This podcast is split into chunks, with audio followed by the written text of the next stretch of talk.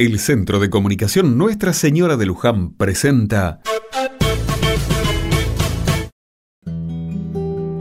Otra mirada. Un día como hoy, en el año 1976, era encontrado sin vida en la Ruta 38 el cuerpo de Monseñor Enrique Angelelli, obispo de La Rioja.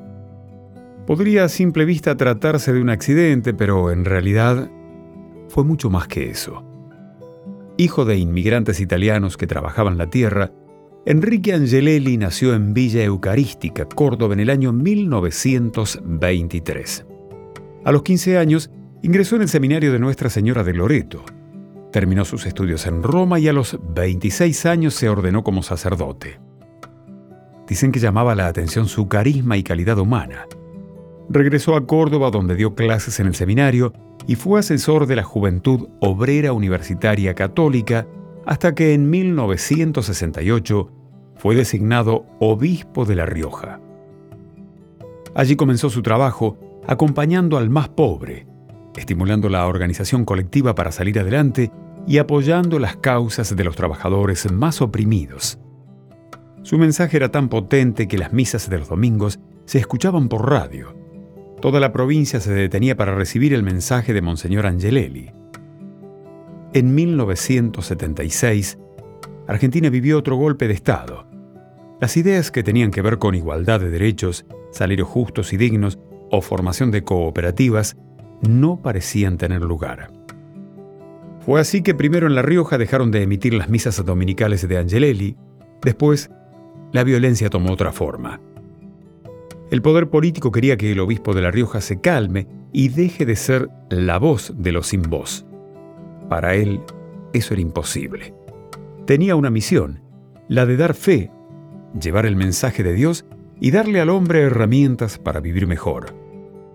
Eso le costó la vida. No fue un accidente de tránsito, aunque por mucho tiempo lo hicieron creer.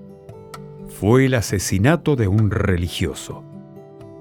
Mucha agua pasó debajo del puente y en todos estos años, con el regreso de la democracia, se recuperó la verdad, se hizo justicia y se puso el nombre de Angelelli en su lugar.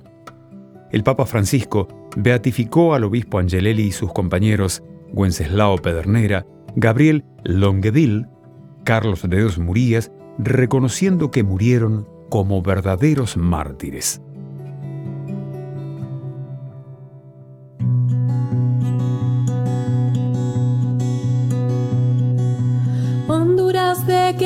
Y silencios, arenales sedientos y bravíos, cardonales vigías en horizontes, lloros de cerros escondidos. Así es el alma de mi pueblo Así es el alma de mi pueblo. Así es el alma de mi pueblo. Así es el alma de mi pueblo.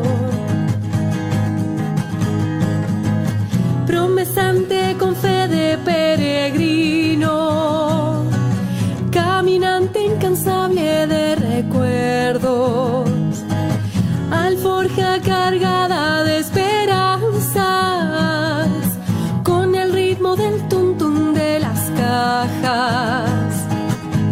Así es el alma de mi pueblo, así es el alma de mi pueblo, así es el alma de mi pueblo, así es el alma de mi pueblo. Así es el alma de mi pueblo. Así es el alma de mi pueblo. Así es el alma de mi pueblo. Así es el alma de